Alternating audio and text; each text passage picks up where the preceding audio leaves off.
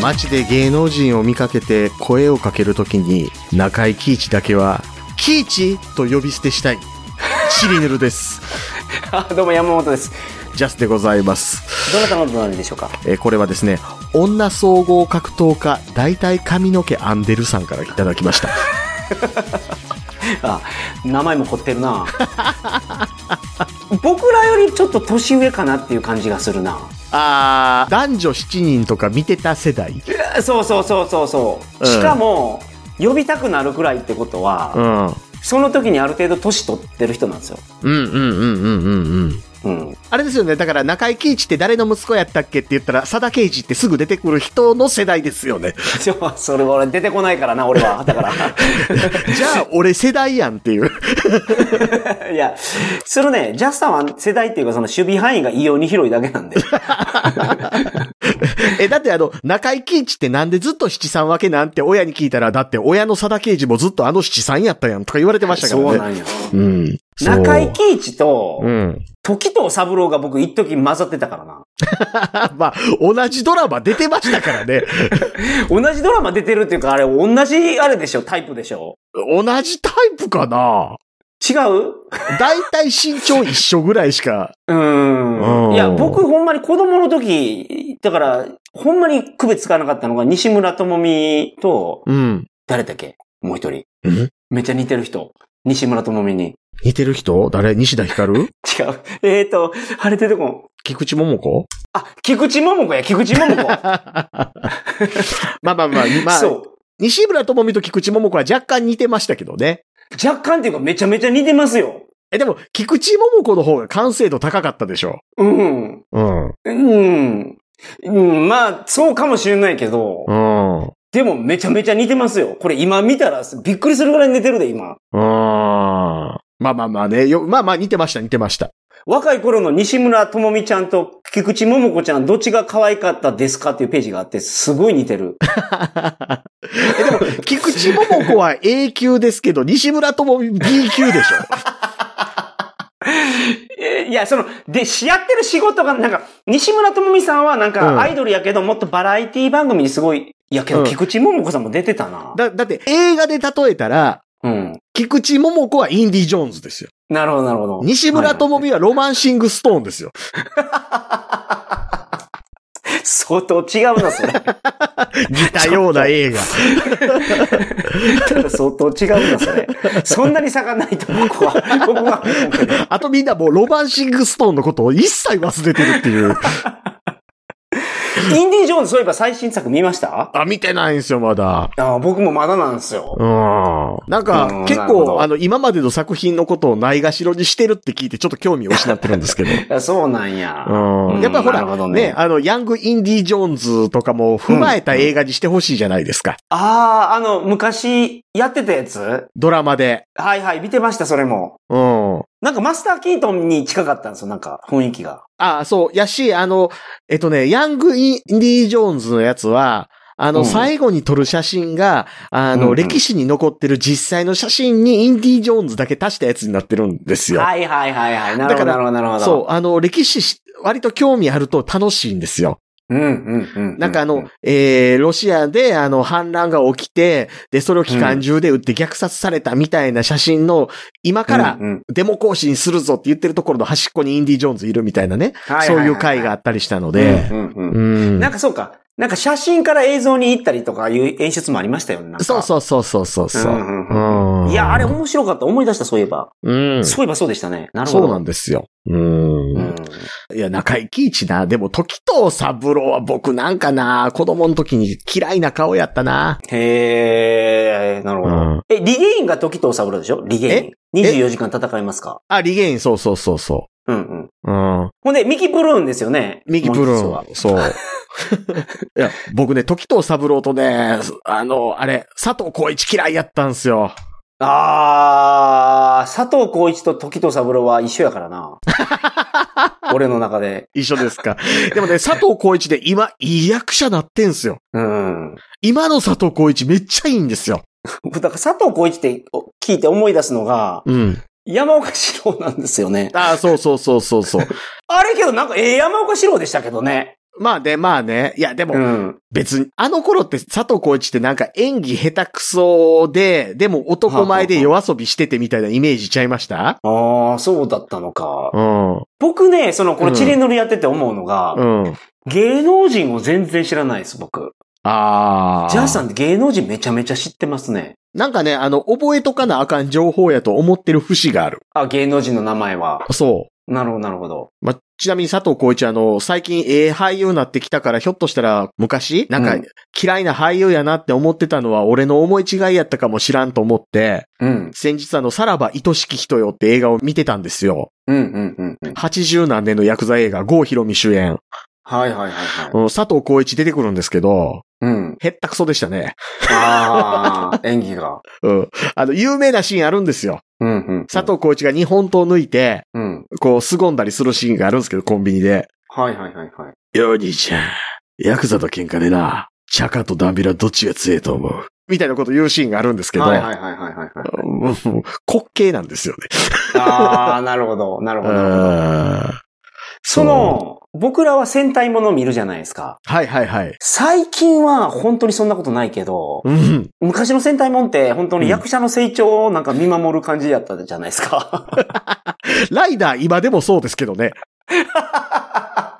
いやけど、今本当に上手な人とうかん。が出てきますもんね。初めから上手な人とかが。 あ、でも仮面ライダーガッチャード久々にへったくそですよ。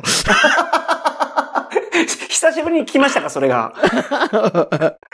ほんまに、1話目、うん何言ってんのこいつみたいなやつ、ありますもんね、たまに。あります。あ、てか、キングオージャーも割と、クワガタ王者、そうちゃうかな。いや、主人公が何言ってるかわからん時ありますからね、あ一り話ま目。したね。うん。 まあ、仮面ライダーブレードとか有名でしたけどね。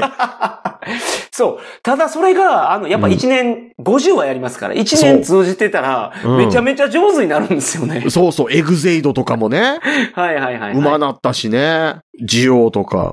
けどやっぱ佐藤健とかは出てきた時からやっぱめちゃめちゃ上手でしたからね。佐藤健、役柄がね、何役もやってたやん、あれ。わわわわわわわわーとか言うてるシーンあったじゃないですか。うん第1話とか。か。はいはいはいはい。いや、ほんで、 性格変わりますけど、性格変わったら、吹き替え変わる から、佐藤健。はいはいはいはいはいうんは。い。関俊彦だってたから、俺って言って、もう声変わってるから。そうか。あれはうん佐藤健の演技じゃないんや。。じゃないんす、じゃないいんす。そうそうそうそうそう。そうかそうか。俺の力にお前が泣いたとか、もうおっさん変わってるから。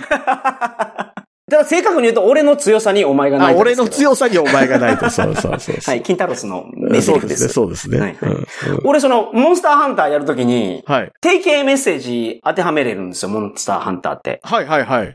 戦いながらありがとうとか言わないといけないから、うんうんうん。その、いちいちタイピングできないので、なるほど。モンスターを倒すのに4人で倒すんですけど、うん。お前は右から行けみたいな。はい。その、定型のメッセージをいろいろ入れれるんですけど、うん。僕のメッセージ全部金太郎スのセリフでし たから。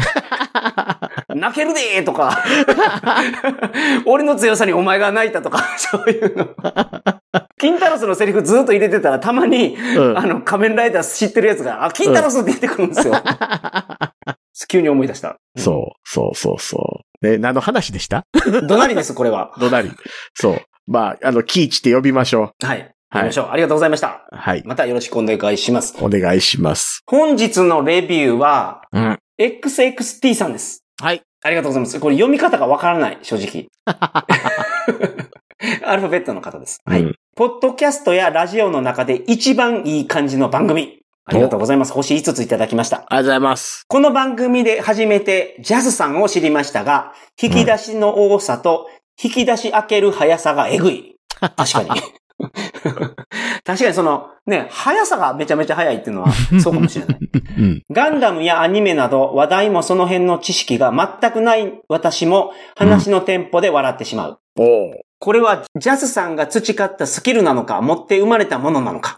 うん以前から鳥かご放送や桜通信で山本さんのファンでしたが、うん前の放送でビーバップミノル監督を神としてるのは、やはりこの男は信頼できる。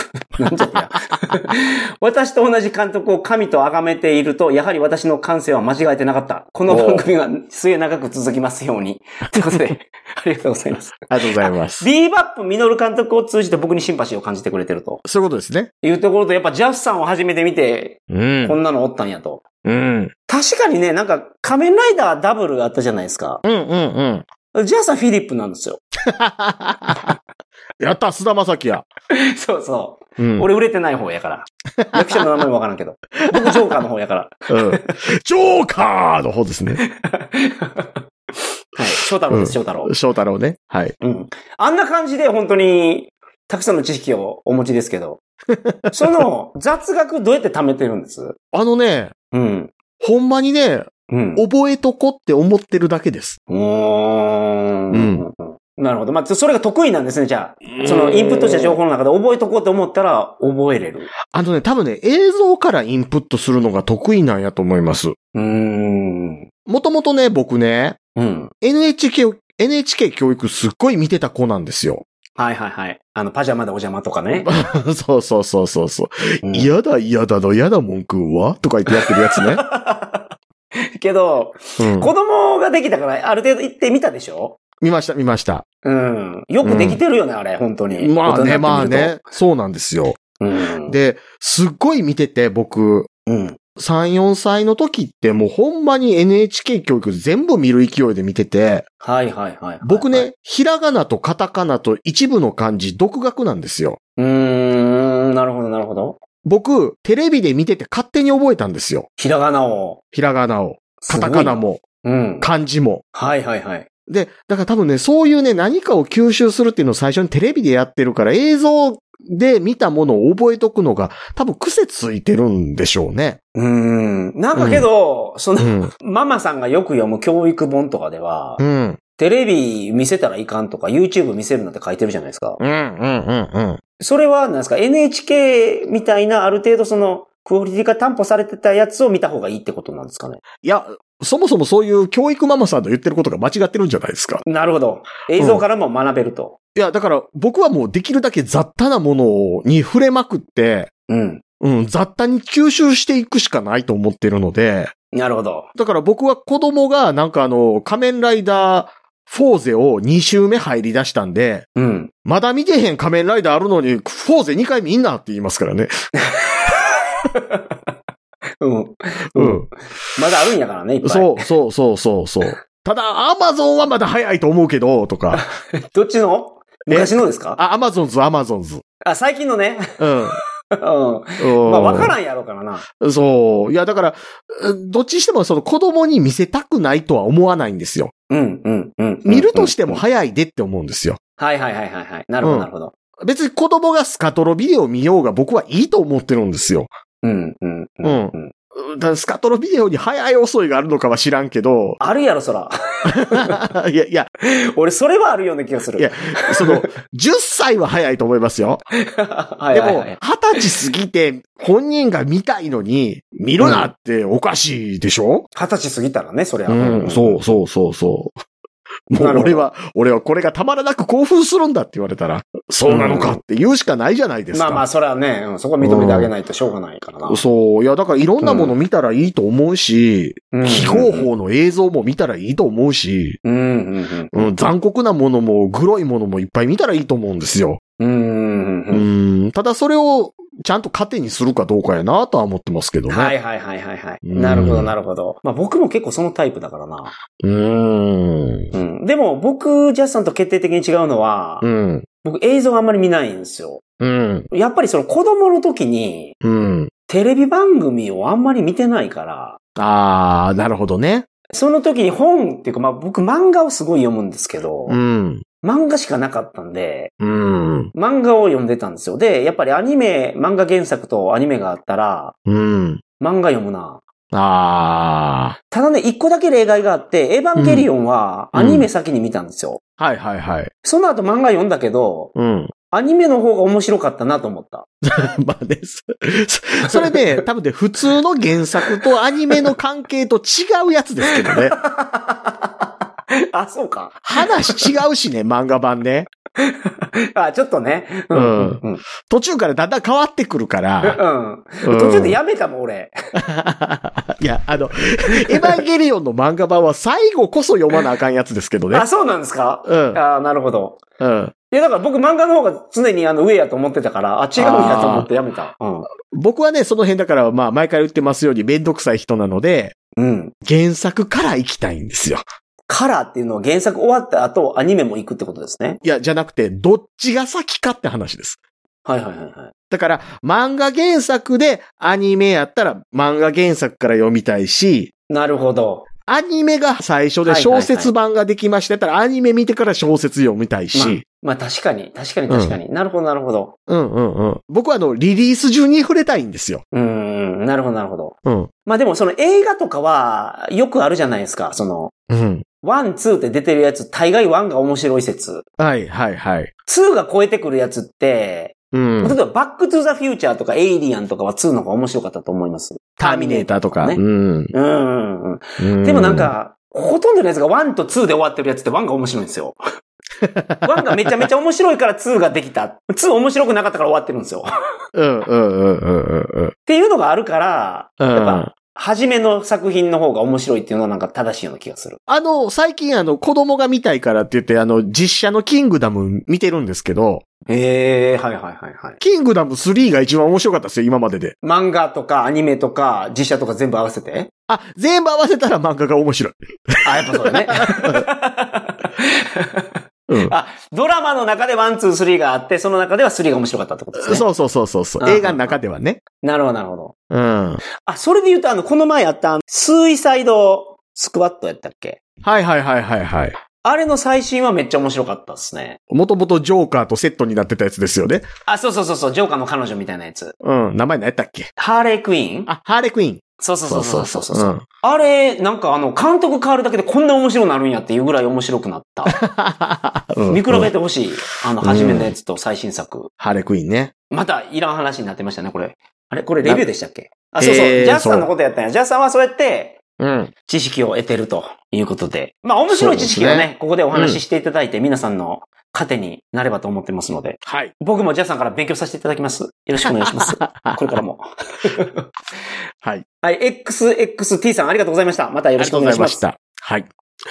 えー、メールの方ですね。はい。はたぼうさんからいただきました。うん、ありがとうございます。ジャスさん、山本さん、こんにちは。こんにちは。ジャスさんのスペル間違えてますけ ど。えーいつも拝聴させていただいています。はたぼうです。今回もお題目についてメールさせていただきます。ありがとうござい ます。お題目いうことはこいつ日練習やな。いやそうでもないと思う。普通に使うから、それ。お題目って。先日外出中に港の横を通った際に港の敷地内にたくさん積み上げられていた貨物コンテナ群を見て、そういえばジャスさんの前職は輸入関連のお仕事をされていたとおっしゃっていたなとふと思い出し、ジャスさんなら普段は一般の方が知る由もない貨物コンテナに関する専門的で幅広い知識についてご存知だろうと思い、ご連絡をさせていただきました う。ん。これね、ジャスさん、いろんなところで起きてると思う。僕も、うん。通訳ガイドで、うん。港に行った時に、港の横に、客船の横に貨物船も止まってるんで、はいはい、はい。コンテナめっちゃ積んでたんですよ。うん。見たら、まずジャスさんの顔が思い浮かぶ から。あ、ジャスさんあれやったなって。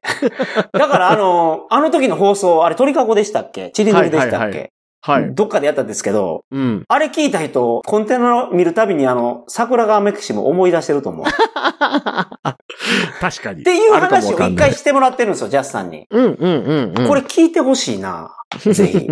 うん。鳥かご放送のね、ちょっと待ってくださいね。あの、貿易のやつ。そうそうそうです。え、輸入輸出ビジネスで欠かせない通関業者と税関のお話あ、一番新しいやつや。オッ ケー。そそれでええやん。はい。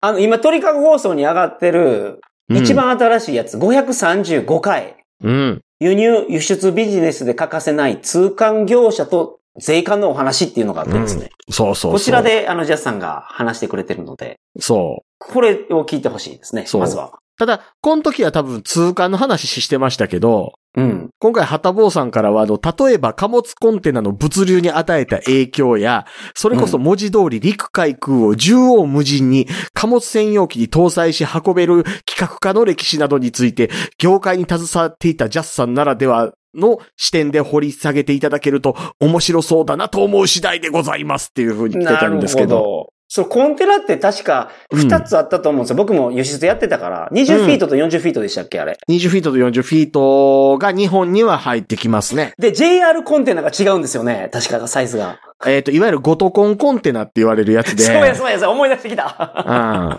いはいはいはい。そなんか JR はう。うん。貨物に乗せるから、うん。それに乗せる A サイズにしてるんですよ。そうです、そうです。貨物列車ね。うん。で、日本に入ってくる、僕はその船積みしかやってないから、うん。航空便とかほとんど知らないけど、うん。 20フィートか40フィートのコンテナで入ってきて、うん。その積み替えの費用をどこが出すかみたいな、なんかめちゃめちゃやってたような気が する。あるある。 あるあるある。あれですよ、あの、ゴトコンコンテナね、あの、うん。えっ、と、陸送だけじゃないんですよ。ゴトコンコンテナっていうのは JR コンテナのこと JR コンテナ。おあれね、はい。沖縄向けの貨物船もゴトコンコンテナ多いですよ。ええー、そうなんや。うん。要は国内企画なんで。国内だから。うんうんもともとだからね、あの20フィートとか40フィートとか言ってるやつってフィートで言ってるぐらいなのでアメリカの企画なんですよ。うん、うん、うん。、で、要はあのほら、アメリカ大陸横断鉄道あるでしょはいはいはいはい。あれに乗せるための企画なんですよ。なるほど。うん。だからでかいんや。でかいんですよ。うん。まっすぐ走り寄るから。うん。40フィートとかやったら、ものによってはもういっぱいにできないからね、重くなりすぎて。 まあまあ、それはね、まあ20フィートでも重さの限界ありますけどね。ああ、20フィートでもパンパンになったりするようなもんあるんや。。ありますありますす。だってそら鉄パンパンに積んだ ら、コンテナバキ行きますよ。 確かにね。あ、そううか。40フィートはだからなんかすごい安いけど、ん。うん。コンテナ1個の値段はね、でもな、なんかまあ使い勝手が悪かったなっていうイメージ、まあ、僕は。まあ、だいたい20トンぐらいまでしか乗らんもんですよ、普通。うんうんうん貨物は。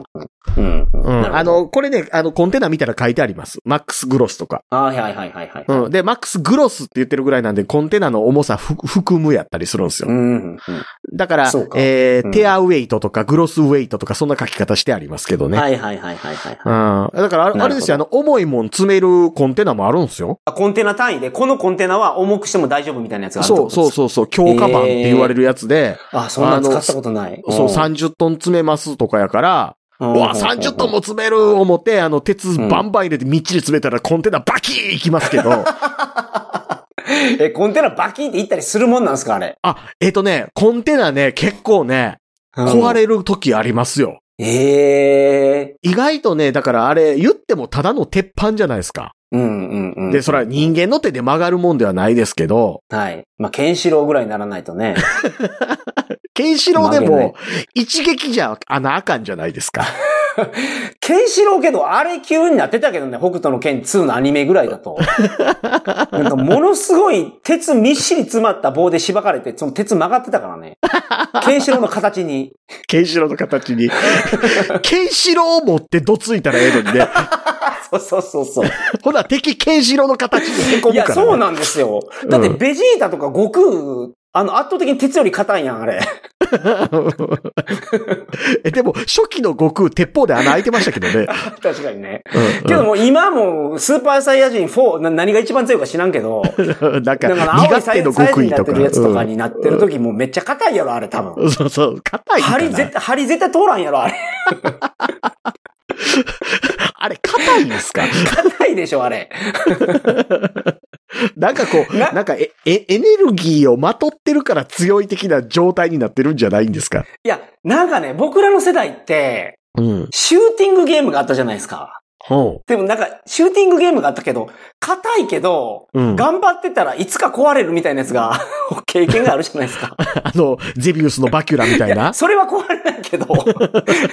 あれだって僕らがあれやってたの壊れると思ってたからやってたわけでしょえ、でもあの、スーパーゼビウスでスーパーザッパーにしたらバキュラ壊れてましたよ。あ、そうなんや。うんうんうんスーパーゼビウスやってないから。けど、スーパーゼビウス。なんかあのすごい硬い敵をバンバン撃って壊すみたいなことがあったから、うん。なんかああいう硬いっていうイメージなんですよ、僕の硬い。 ああ、なるほど、なるほど。あの、だんだんだんだんダメージ通ると。そうそうそう、通るけど、うんめっちゃ硬いっていう。いや、じゃあコンテナ、コンテナ。あ そう や、そうや。いや、あの、コンテナ波打った鉄板で作られてますけど、うんうんうん結局、中身の荷物が何トンとかってあるわけじゃないですか。はいはいはいはい。そしたらね、あの、型にっていう言い方は多分国内の輸送でもすると思いますけど、うん。要はバランス悪くなってて、うん。右側あ、がそう、重片たにいっと。てあれそういうことなんや。片側に重量が寄ってるから。そうん、なるほど、でなるほど。う。右側に寄ってて、うん。左折ギューンってやったら、こけ倒れってなるじゃないですか。うん。うんうんだから中から押されてコンテナ膨らんだりとかね。へえ、中の門が揺れて、うん。遠心力で外に圧力をかけた時に、うん。コンテナ曲がるんや。そう。で、そのせいでフレーム歪んでしまって扉開かへんとかね。ええ、そうですか。古いコンテナ、ゆ歪みがちなんで、うーん。あの、なんかね、こうガコンって開けるんですけど、う。はい。それがなかなかいかへんから、なんかハンマーみたいなやつって無理やりガーンガーンってやって開けたりとかしますよ。そうなんや。うんえ、僕、粉体を主に扱ってましたけど、粉体でもそんなにあります粉体ってクソの体って書きますえ粉体って粉です、粉もん。20。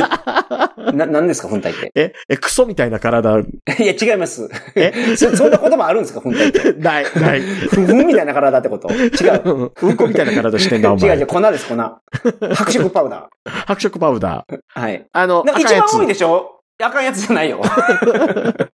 ちゃんとしたやつ。ちゃ酸んと化した化や合つ物。酸化化合物のその金属とかの白色パウダーをはい。 20キロの袋に詰めて、はいはいはいはい。それをパレットに積んで、フィルム巻いてます。それをあ奥から積みました。みたいなやつが、僕がやってたやつですけど。たまにあれでしょ、コンテナ洗いかかって急に金取られてムカついたりするでしょ。あ、漏れてたらそんなになるのうんそうそうそう。いや、そう、僕、うちはそれなかったです、そのトラブル。ああ、それ、あれ出番するとこちゃんとしとんな。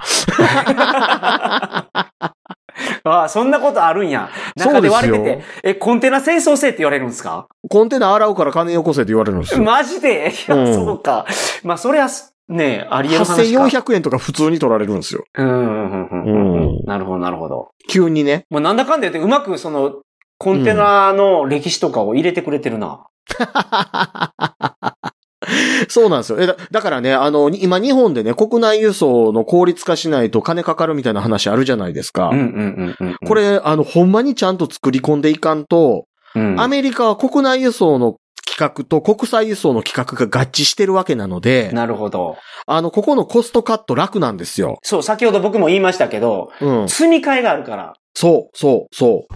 だから、ここをちゃんと、あの、作り込んでいって効率化しないと、うん。国としての豊かさに直結していきますよ。確かこにっ。から、どんど。うんん。うん。日本国内の輸送ももう効率悪くなってる。だからその海外の企画に合わせてるからそりゃそうだよね。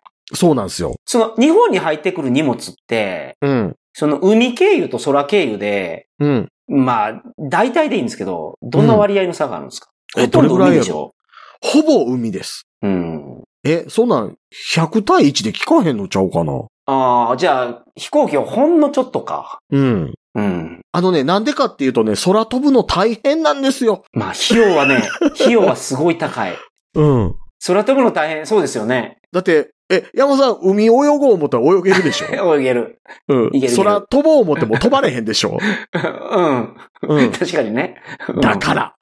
うんいや、ほんまに、その、空を飛ぶってことが、それだけコストかかるっていう。うん、まあ、そういうことやね。う。うんことなんですよそりゃそうや。ね。そううんう。んそう。なるほうんいや、だからそういう意味ではね、僕ね、一個思ってんのは、はい。ユーラシア大陸と陸路つなげるとかって、ほんまに考えたりした方がいいよとかね。どっから出すんですか沖縄じゃなくて、九州から出すってこと津島つないで、あの、プサンあたりに、ああ。陸路、コンテナ、そのまま行けるやつ。なるほど。そう、国際輸送はすごく良くなりますね。うん。うん、なるほどね。例えば、博多沖とかに、うん。なんかあの、そういう埋め立て地作って、うん。うん、そこにコンテナ船も来れるし、韓国側にコンテナそのまま輸送できるしとか、うーん。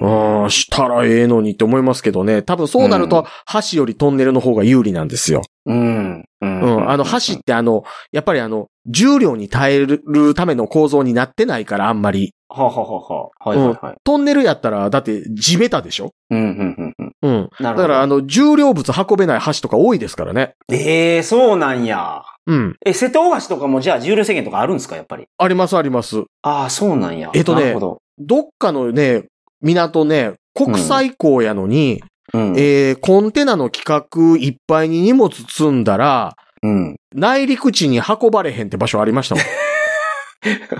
え、船に積み込めないってことですかえっと、船から降ろして、内陸地に持っていくときに、コンテナから出して荷台に分けんと、橋通られへんのですよ。なるほど、なるほど。そういうことか。んはいはいはいそうそうはい。なるほど。そんなんあったるぐほらいなんでね。どうん、うん、うん。うん。だから、国際トンネル作ったらええのにって思いますけど。なるほど。国際トンネルはそういう意味で価値があるのか。韓国まで行ったら、うん。韓国から陸路やからってことですね。そうそうそうそうう。ん。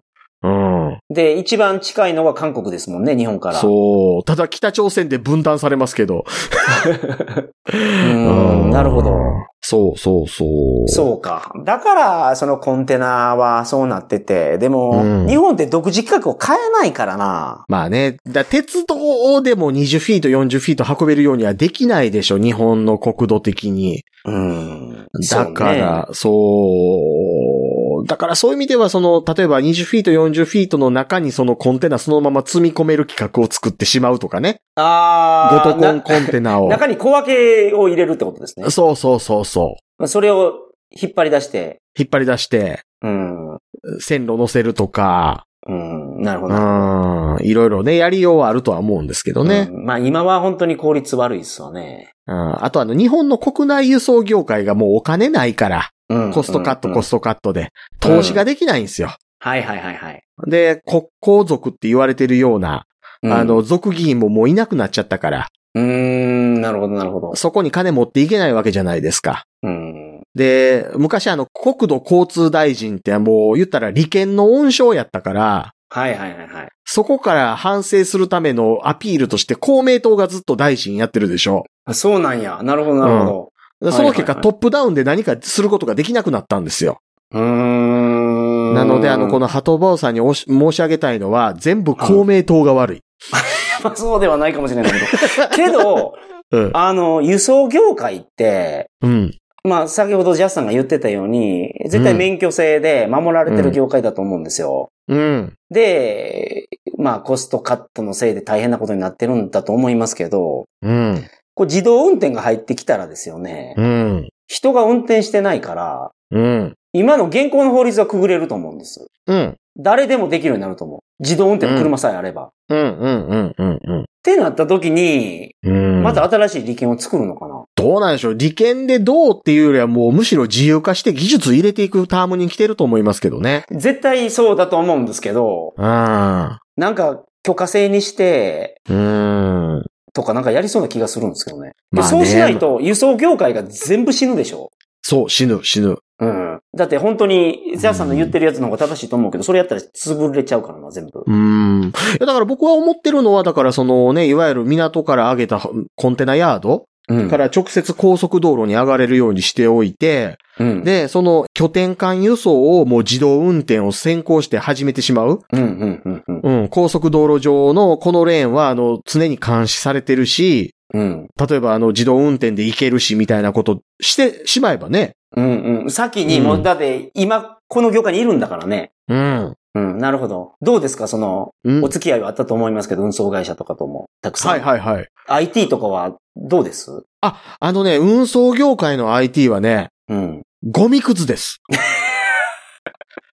ああ、そうね。倉庫の、その IT 化って結構進んでる気がするんですよ、僕。 あ、えっ、とね、それはね、うん A 倉庫です。やっぱ、 うん。看板とかも対応してくれる倉庫だから、ええ倉庫だと思うんですけど、 うん、うん。システム化がすごいバッチリできてた。あのね、システムがバッチリできてない倉庫、山ほどあります。 なるほど。ああ、そうか。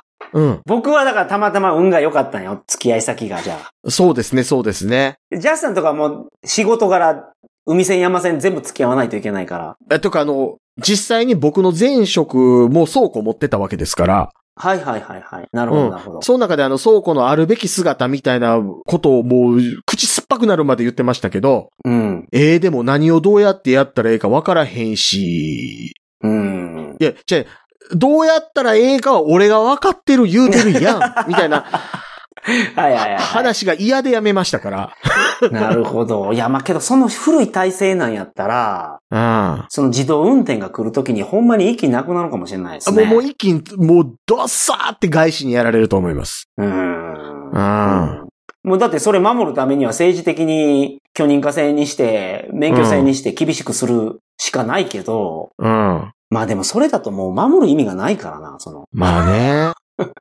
ついていけてないのであれば。うんで、港関係の有力者、未だにあれですからね、あんまり逆らったら殺されるし、みたいなこと言われてたりするぐらいですからね。今でも言うんですか、それって。います、います、います。なんかそれって僕も、うん。はっきり聞いたことはないんですよ。もともと、その港湾事業っていうのは、うん。なんかそういう人たちのしのぎだったっていう話があって、はい。一番初めに会社組織とかでこれを始めた人たちはそういう人だったみたいな話を、都市伝説的に聞いたことあるけど、僕は。あ、いや、あのね、ものの本読んだらはっきり書いてありますよ。あの、例えば神戸なんかで言ったら、うん。いわゆるその暴力団関係者と協力するために、なんか3つの会社で合同で会社を立ち上げましたと。うん、うん、うん。で、3つの友達なので、あの、会社名を産油企業としましたとかっていう、普通に書いてあってはいはいはいはい、産油企業あるやん、会社でうんうんうん。で、普通にそういう状態ですからね。はいはいはいはい。うなるほど。。うん。それは普通に本に書いてます。はいはいはい。やれ、神組が。がどうしたとか。うん。うん。だから本当に仕事とかやってて儲けそうやからみたいな感じで公安の話とか、とか、うんあとはリサイクルうんうんうんうんうんうん。廃棄物のリサイクルとかもなんかそういう話が出てくる。ありますね。もう埋めてしまえば分からへんとか、バラバラにしてしまえば分からへんみたいなね。うん。うん。だからそれはほんまなんです。だけど、今でもそんな、なんか嫌がらせとかあるんですかいや、あのね、その、ないとは言わないんですけど、うん。その、なんか我々の思う怖いヤクザのイメージってあるじゃないですか。それこそ、えっ、と、ヒットマン的な組織を持ってて、はいはいはいはい。で、も痕跡もなく殺されたりとか、うんうんうん。まあもっと言うと、拷問されたりとか、はいはいはいはいはみい。たいなことあるって、なんかイメージあるじゃないですか。うんうんうんうん本当に怖いことなったらっていうう。んうんうん。多分ね、もうないんですよ。そんなのはね、で、なんでそれを思ったかって言ったら山口組ちょっと前に分裂したじゃないですか。ちょっと前ってどれぐらいの前ですうんもう10年近く前。ああ、はははは、なるほど。なるほ山ど口組とあの神戸、山口組とそもそうのちょっと前一はいはいはい個はいはい。なるほどなるほど。なって。で、もしそんなことが行われるんだとしたら、うん山口組の中にないわけないじゃないですか。うんうんうん。大きいからね、組織として。そう。うんところがその山口組の中でも割とトップクラスの幹部だった人が立ち上げた神戸山口組が割と自利品になってきて、うん。で、その神戸山口組のトップや言うてるやつが玄ちゃん乗って鉄砲玉やったりしてたんです よ。ね。ああ、なるほど。 そんな組織あるんやったら、そんなことするようなところまで追い込まれる前に手あげるやん。うん。確かにね。うんうんうん。だから、まあ、それこそね、その、なんていうんですか、もう後先考えない人たち。うん。まあ、言い方難しいですけど、うん。あの、そもそも日本に軸足を持ってないとか、うんうんうんうん。そういう人が後先考えずにやれ30万で人殺すみたいな話未だにありますけど、うん。そういうレベルの話よりももっとなんか重たい話、うんうんうんなんかあの、なんか闇の組織的な話は、はいはいはいはい。もううないけどなって思いますけどね。。なるほど、なるほど。うんうんじゃあ、もしかしたらその公安倉庫とかでそんな話が出てるのも、うん。昔から語り継がれてて面白いから言われてるだけで、うん。もう今は実際そうじゃないかもしれないですね。あ、もう全然そんなことないです。昔だから睨まれたら、あの、業界団体から除名されたりして、うん。それまでできてた仕事が免許的にできなくなったりとかしてましたからね。ああ、なるほど。うんなるほど、なるほど。うん、今もうそこの業界組織の免許制みたいなところ自体がどんどん自由化されてなくなってってますから、うん、うん、うん。あの、業界の怖い話どんどんなくなってってます。なるほど、なるほうど。ん。うん、うん、まあ、とはいえ、日本の輸送はですね、うん。こうれん。から、な、なんか、改善をしないとね。そうですね。まあ、な、なんせでも無人化自動化以外にやりようないですけどね。うん。ないと思う。確かに。うん人がいないんだから。そうん。う。うんのでね。まあその辺ちゃんとやってほしいなってはい。思っておりますが。大変勉強になりま した、本日は。はたぼうさんも勉強になったんじゃないですかね。使ってくださいね、これぜひ、あの、今日仕入れた知識をね。 そうね、そうね。 あと、あの、ツイッターでなんかあの、コンテナ詳しい社長みたいなアカウントありますけど、割と嘘言うてるよっていう。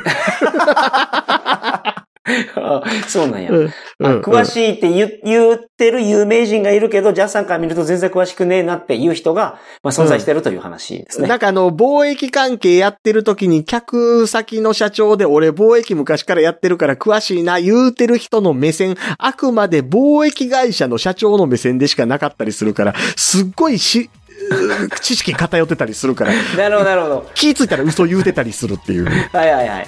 まあ、うんトラブルとかね、社長も飲みまで届いてないトラブルとかいっぱいあるやろうからね、細かいや つ。そうそうそうそうそう。だってさっき言ってたコンテナへこんでるなって絶対社長まで行かないでしょ。そうなんですよ、そうなんですよ。なるほど、なるほど。のでので。はい。いつもありがとうございました。ありがとうございました。